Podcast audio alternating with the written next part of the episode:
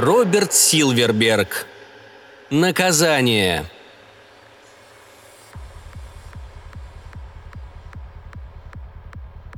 И вот меня признали виновным и приговорили к невидимости сроком на один год, считая с 11 мая 2104 года милосердия, и отвели в темный подвал суда, чтобы поставить клеймо на лбу. Работу выполняли два мерзавца, находящиеся на государственной службе. Один швырнул меня в кресло, а второй приготовил клеймо. «Будет совсем не больно», – заявил этот орангутанг с квадратной челюстью и прижал клеймо к моему лбу.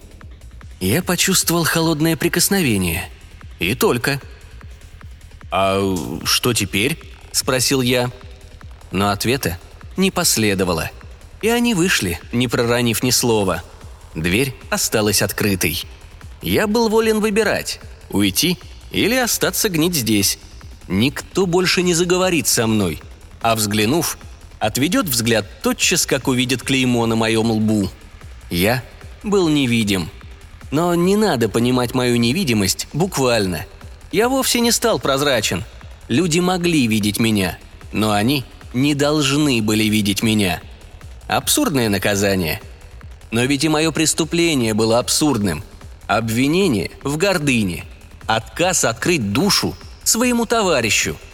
Я нарушал закон четыре раза – это каралось превращением в невидимку на год. Иск был принят, приговор вынесен, клеймо поставлено. Я стал невидимкой.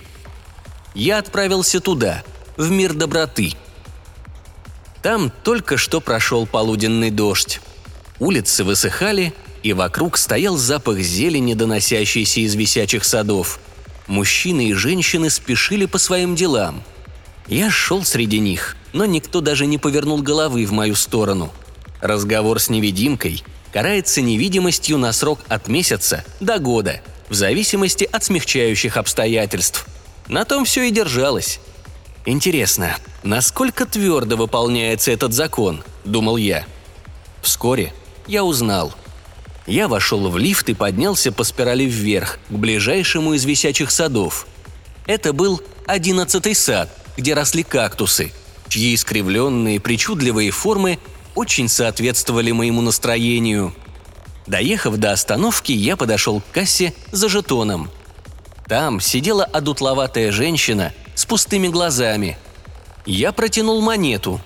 Что-то вроде испуга блеснуло в ее глазах и тотчас погасло. «Один жетон», — сказал я. Нет ответа. Люди становились за мной. Я повторил свою просьбу — Кассирша сперва растерялась, потом выглянула из-за моего плеча. Чья-то рука протянулась надо мной, и рядом с моей монетой легла еще одна. Кассирша взяла монету и протянула жетон. Человек взял жетон, опустил его в щель автомата и прошел в сад. «Дайте мне жетон!» – решительно потребовал я. Меня оттолкнули. Никто не извинился – я начинал понимать, что означала моя невидимость. Со мной обходились так, словно меня действительно не замечали. Но во всем есть свои преимущества. Я зашел с заднего хода в кассу и взял жетон, не заплатив. Я был невидим, и никто не мог остановить меня. Опустив жетон в щель автомата, я прошел в сад.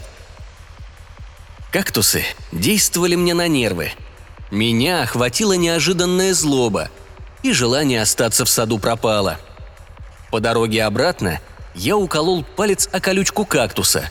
Пошла кровь. Хоть кактус признавал мое существование, да и то ради крови. Я вернулся домой.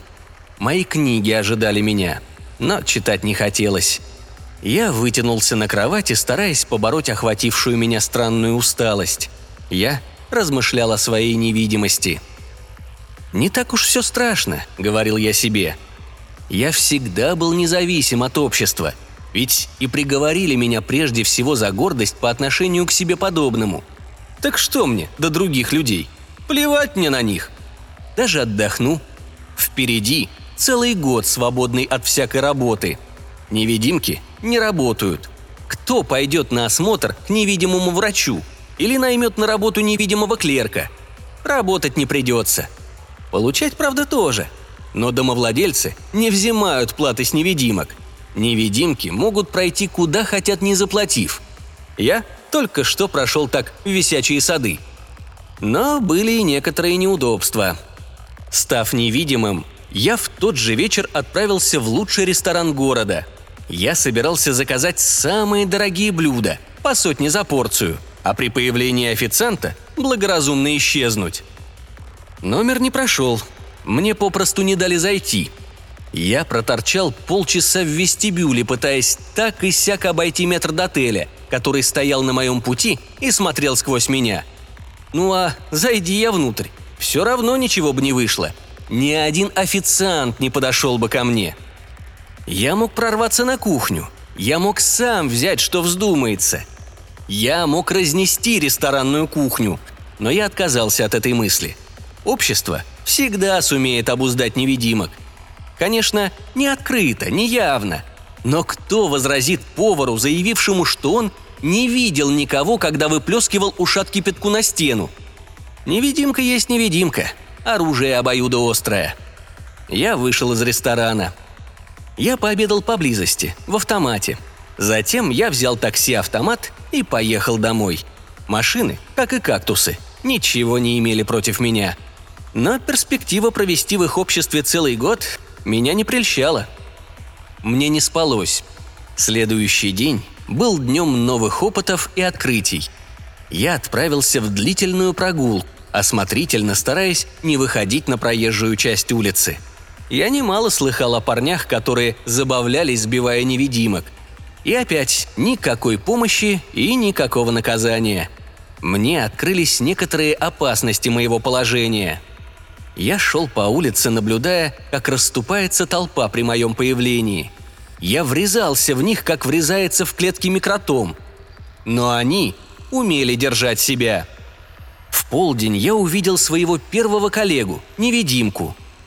Это был рослый мужчина средних лет с развернутыми плечами и гордой осанкой, на высоком лбу которого стояла печать позора. Наши глаза на секунду встретились. Он прошел мимо. Невидимка, конечно, не может видеть другого невидимку. Я позабавился. Вот и все. Новизна моего положения еще привлекала меня – а обиды не задевали пока что. Вечером я набрел на бане, где за небольшую плату мылись заводские девушки. Я злобно усмехнулся и поднялся по ступеням. Стоявший в дверях привратник бросил на меня предостерегающий взгляд. Это был мой маленький триумф. Но остановить не посмел. Во мне появились смешанные чувства. С одной стороны, нездоровое торжество – я проник, никем не задержанный, в эту святая святых. А с другой стороны, другое чувство. Печаль, скука, перемена настроения. Не было сил разобраться, но у меня было такое чувство, словно ледяная рука впилась в мое горло. Я бежал. Запах мыльной пены еще долго преследовал меня. Я ел один, в автомате. Я чувствовал, что новизна наказания – понемногу стирается. Через три недели я заболел. Болезнь началась с сильной лихорадки. Потом появились рези в животе, рвота и другие ужасные симптомы. Ночью я понял, что умираю. Боли были невыносимы. А когда я пытался добраться до туалета, я увидел мельком свое отражение в зеркале. Изможденное зеленое лицо, покрытое каплями пота – Клеймо, подобно маяку, светилось на моем бледном лбу. Я распластался на плитках пола, упиваясь его прохладой. Потом я подумал, а вдруг это аппендицит? Этот идиотский, ненужный доисторический пережиток. Нагноение, готовое прорваться. Мне был необходим врач. Телефон покрылся пылью. Мне даже не стали отключать его. Все равно я никому не звонил, и никто не решался позвонить мне. Сознательный звонок невидимки карается невидимостью. Среди моих друзей не осмелился нарушить запрет никто. Я схватил трубку и набрал номер. Экран засветился, и робот-справочник спросил. «С кем вас соединить, сэр?» «Врача», – прошептал я. «Сейчас, сэр». Корректный, механически учтивый голос. Робот волен говорить со мной. Никто не превратит его в невидимку. Экран вспыхнул. «Что случилось, сэр?» – раздался голос врача. «Рези в животе. Наверное, аппендицит». «Мы пошлем к вам чело...» Он замолк. Я просчитался, повернув к нему свое горящее от жара лицо. Его взгляд остановился на моем лбу. Экран отключился с такой скоростью, словно к врачу тянулся прокаженный. «Доктор!» – простонал я. Он исчез. Я обхватил лицо руками. «Это уже слишком», – думал я. «Разве Гиппократова клятва допускает подобные вещи? Разве врач может отвергнуть молящего о помощи?» Гиппократ ничего не знал о невидимках. Врач не должен отказывать невидимкам в помощи. Для общества я не существовал вовсе. Поставить диагноз несуществующему пациенту невозможно. Я был оставлен на произвол судьбы. Вот она, одна из отрицательных сторон невидимости. Вы, если вздумается, можете зайти в женские бани. Никто не помешает вам. Но вам точно так же никто не помешает корчиться от боли в постели. Все держатся друг за друга, и если ваш аппендикс прорвался, что же, это послужит хорошим уроком тем, кто способен приступить черту закона. Мой аппендикс не прорвался. Я выжил, хотя едва таскал ноги. Можно прожить годы, не общаясь с другими людьми. Можно ездить на машинах-автоматах и есть в автоматах. Но врачей автоматов нет. Впервые я по-настоящему ощутил свою изолированность. К заболевшему в тюрьме заключенному приходит врач. Мое преступление не зашло так далеко, чтобы отправлять меня за решетку. Но когда я заболел, врач отказался помочь мне. Несправедливость. Я сыпал проклятие на голову человека, выдумавшего мое наказание. Здесь, в самом сердце 12-миллионного города, я, подобно Круза на его острове, каждый день одиноко встречал хмурый рассвет. Как описать подъемы и спады моего настроения, его изменения, когда бегущие месяцы, словно ветер, несли бесконечные перемены? Иногда невидимость становилась радостью, наслаждением, сокровищем. В эти безумные минуты я упивался своей свободой от законов, подчиняющих себе обычных людей. Я воровал – я забредал в мелкие лавки и хватал чеки, а струхнувший продавец не смел ничего сделать, боялся показать, что видит меня. Если бы я знал, что государство возмещает все убытки, я бы так не радовался. Я бесчинствовал. Бани больше не привлекали меня, но я находил для надругательства другие святыни. Я врывался в гостиницы и прогуливался по коридору, наугад открывая двери. Большинство номеров были пусты – в некоторых находились люди. Подобно Богу я познал все. Я делал, что хотел. Моя заносчивость, преступление, за которое меня покарали невидимостью, возросла еще больше. Во время дождя я стоял посреди пустынных улиц и бросал оскорбления в мокрые лица сжавшихся к домам прохожих. «Кому вы нужны?» – рычал я. «Только не мне, а остальным и того меньше!» Я глумился, издевался и ругался, словно безумие вселилось в меня. Думаю, его принесло одиночество. Я заходил в театры, где самодовольные бездельники удобно сидели в своих креслах с приспособлениями для массажа, наслаждаясь спектаклем, и прыгал между рядами. Никто не одергивал меня. Сияние моего лба заставляло их оставить свои возражения при себе – и они молчали. Это были минуты сумасшествия. Лучшие минуты. Минуты, когда я вырастал на 20 футов и шагал полный презрения ко всему сброду. Охотно допускаю. Это были минуты безумия. Человек, который не по своей воле оказался невидим в течение нескольких месяцев, не может быть в нормальном душевном состоянии. Считаю ли я эти минуты шизофренией? Нет – скорее маниакально-депрессивным психозом. Маятник головокружительно раскачивался. Дни, когда я ощущал лишь презрение к окружающим меня идиотам, сменялись днями, когда обособленность физически давила меня. Я шатался по бесконечным улицам, проходил под мерцавшими арками, глядел на шоссе, сверкавшее веселыми огнями. Ко мне не подходили даже нищие. А знаете ли вы, что в наш лучезарный век нищие все еще были? Только став невидимым, я узнал об этом – Бесконечные скитания заводили меня в трущобы, где лучезарность тускнела и где бродили изможденные старики, протягивая руку за мелочью. Никто из них не клянчил у меня. Только раз ко мне подошел слепой. «Ради бога!» – молил он. «Помогите мне купить новые глаза в глазном банке!» Человек впервые обращался ко мне за эти шесть месяцев – в благодарность я потянулся рукой к тунике, чтобы отдать ему все, что при мне было. Почему нет? Я могу взять еще. Но не успел я достать деньги, как какая-то безумная фигура подползла на костылях к нам и встала между нами. Я услыхал шепот. «Невидимка!» И оба захромали от меня, точно вспугнутые крабы. Я остался стоять как дурак, держа в руках деньги – даже нищие. Сам дьявол выдумал эту пытку. Потом во мне вновь проснулась человечность. Волна презрения откатилась.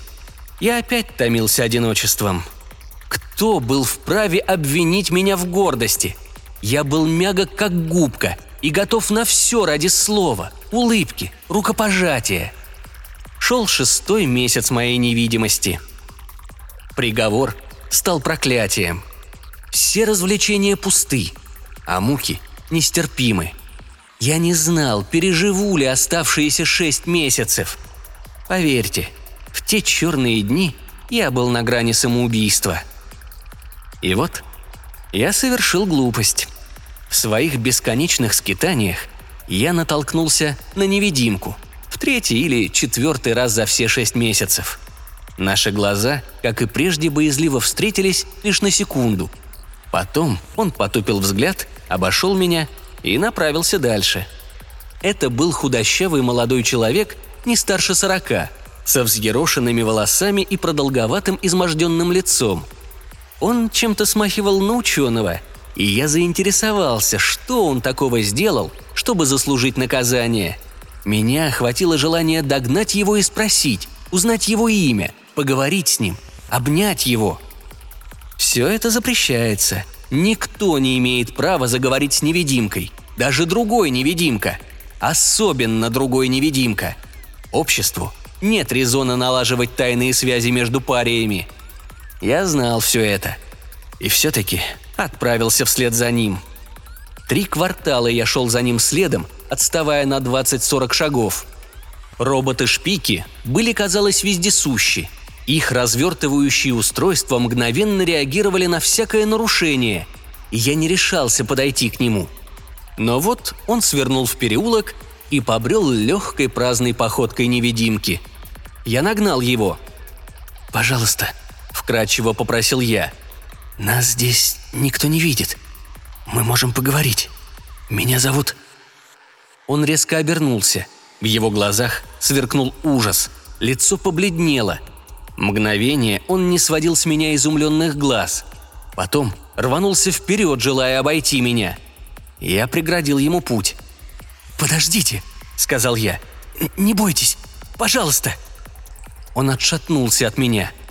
Я положил руку ему на плечо, но он вырвался. «Только слово», — умолял я. Ни единого слова, даже хриплого шепота. «Оставьте меня!» Он отскочил от меня — свернул за угол. Его шаги вскоре стихли. Я глядел ему вслед, чувствуя, как во мне поднимается громадная волна одиночества. Потом появился страх. Он не нарушал закона невидимости, а я нарушил, увидел невидимку. Это грозило наказанием, возможным увеличением срока. Я огляделся в страхе, но роботов-шпиков Вокруг не было ни одного. Я был один. Я брел по улице, стараясь успокоить разгулявшиеся нервы. Старался взять себя в руки. Понял, что совершил непростительную глупость. Но хотя глупость моего поступка задевала за живое, нравственная сторона происшедшего волновала еще больше. Подбежать в совершенном отчаянии к другому невидимке, кричать ему о своем одиночестве, своих желаниях. Нет, значит победа за обществом. Я в проигрыше. Я заметил, что вновь стою возле сада кактусов. Я подъехал на лифте к входу, выхватил у кассира жетон и вошел внутрь. Мгновение я искал глазами и, наконец, увидел искореженный, причудливо разросшийся кактус высотой футов восемь. Колючий уродец. Я вырвал его из бочонка и, чувствуя, как тысячи иголок впиваются в мои руки, разорвал в клочья угловатые побеги – Никто не замечал ничего. Я вытащил колючки и, размахивая окровавленными ладонями, спустился вниз, в который раз упиваясь своим одиночеством. Прошел восьмой месяц, девятый, десятый. Времена года заканчивали свой круг. Весна уступала место теплому лету, лето – ясной осени. Осень – зиме с ее двухнедельными снегопадами – пока еще оставленными нам для красоты. Зима кончилась. Синоптики участили дожди до трех на день. Мой срок подходил к концу. Последние месяцы своей невидимости меня охватила апатия. Я стал безразличен к возможностям, открывающимся в моем положении, и день ото дня все больше впадал в хандру. Я заставлял себя читать все подряд. Сегодня Аристотель, Завтра – Библия, послезавтра – учебник механики. В голове не оставалось ничего. Стоило перевернуть страницу, как ее содержание вылетало из памяти. Меня больше не волновали радости приключений, которые сулила невидимость, минутное ощущение своей силы, приходящее от возможности совершить почти безнаказанно любой поступок – я говорю «почти», потому что закон о невидимости не сопровождался законом об отмене человеческого характера. Едва ли кто-то смирится перед невидимостью, если от нападок невидимки придется защищать жену или детей. Никто не позволит невидимке ударить себя по лицу. Никто не потерпит вторжение невидимки в свой дом. А управиться с невидимкой, не показывая, что замечаешь его, всегда можно. Я уже говорил – Возможности невидимки громадны. Я не пользовался ими. У Достоевского где-то написано «Раз Бога нет, значит, все позволено». Я могу сказать, для невидимок все позволено и ничего не нужно. Вот так. В день своего освобождения я не считал минут. Вернее, я начисто забыл, когда кончается мой срок. В тот день я сидел дома, угрюмо перелистывая книгу – в дверь позвонили. Мне не звонил никто целый год. Я почти забыл, что это значит. Но дверь я открыл. Там стояли представители закона. Они молча сорвали клеймо с моего лба. «Привет, гражданин», – произнесли они. «Привет», – хмуро ответил я. «11 мая 2105 года. Ваш срок истек. Вы снова член общества. Вы оплатили ваш долг?» «Спасибо». «Пойдемте, выпьем с нами». «Не стоит». «Это традиция. Идемте». Я отправился с ними. Мой лоб казался мне страшно голым, и, взглянув в зеркало, я увидел на лбу белое пятно. Меня отвели в ближайший бар и угостили синтетическим виски. Бармен улыбнулся мне. Сосед по стойке похлопал меня по плечу и спросил – на кого я ставлю в завтрашних самолетных гонках. Я сказал, что не имею о них понятия. «Серьезно? А я болею за Калса. Четыре против одного. У него потрясающий спрут». «Простите», — ответил я. Он был в отъезде. Извинился за меня один из спутников. Тон фразы был безошибочен. Сосед бросил взгляд на мой лоб и кивнул — он тоже захотел угостить меня. Я согласился, хотя хмель уже ударил мне в голову. Я снова стал человеком и был видим. Во всяком случае, у меня не хватило духа оборвать его. Такое поведение могли подвести под статью о преступной гордости. Пятый рецидив грозил пятью годами невидимости. Я обучился смирению. Возвращение к людям, конечно, сулило множество щекотливых ситуаций. Встреча со старыми друзьями, поддержание неловких разговоров, восстановление утерянных связей. Я целый год находился в ссылке в своем родном городе, и возвращение было нелегким. Естественно, никто не вспоминал времена моего позора. Считалось, что мое несчастье относилось к разряду тех, о которых не принято вспоминать. И хоть это казалось мне ханжеством, я не спорил. Они, несомненно, старались щадить мои чувства. Разве кто-нибудь спросит больного раком, у которого вырезали желудок? «Говорят, вы были на волосок от смерти», Разве кто-нибудь скажет человеку, чей престарелый отец заковылял в дом усыпления? Но ведь он уже достаточно пожил, а? Нет, конечно нет. Так вот, мое общение с окружающими стало несовершенным. Появились проблемы. Слишком мало тем оставалось для разговоров, а умение вести общие беседы я утерял – я мучительно привыкал к своему новому положению. Но я стал настойчив. Я уже не был столь заносчив и холоден, как до приговора. Я прошел суровую выучку. С меня сбили спесь. Конечно, время от времени я встречал невидимок. Их было невозможно избежать. Но я был отлично вышкален и отводил глаза, словно видел что-то омерзительное. Шел четвертый месяц моего возвращения к людям – когда я получил последний урок. Я вернулся к своей прежней работе в архиве вблизи ратуши. Однажды, когда я закончил рабочий день и шел к метро, чья-то рука вцепилась в мой локоть. «Пожалуйста», — услышал я чей-то мягкий голос. «Обождите минуту. Не бойтесь». Я испуганно обернулся. В нашем городе незнакомые люди не заговаривали друг с другом. Это был невидимка — я узнал его. Тот самый худощавый парень, с которым я заговорил полгода назад на пустынной улице. Он был изможден, глаза дико сверкали, волосы тронула седина. Тогда его срок, очевидно, только начинался. Теперь подходил к концу. Он вцепился в мою руку. Я вздрогнул. Здесь было многолюдно. Самая людная площадь в городе.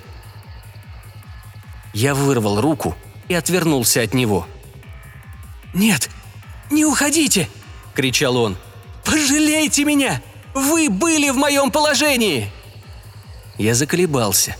Потом вспомнил, как кричал ему, как молил не отталкивать меня. Я вспомнил весь ужас своего одиночества. Я сделал еще один шаг. «Трус!» – заорал он. «Заговори со мной! Я молю тебя! Заговори со мной, трус!» Это было слишком. Я не выдержал. Непрошенные слезы брызнули из моих глаз. Я повернулся и протянул к нему руки. Я обхватил его за тонкую талию. Мое прикосновение, казалось, наэлектризовало его. Секундой позже я обнял его. Мне хотелось, чтобы он поделился со мной своим горем. Роботы-шпики приблизились, окружили нас. Его отшвырнули в сторону. Меня забрали. Я вновь попал под суд. Теперь уже не за гордость, а за преступную доброту. Возможно, они найдут смягчающие обстоятельства и отпустят меня. Возможно, нет. Мне все равно. Но если меня осудят в этот раз, я буду носить свое клеймо как знак высшей доблести.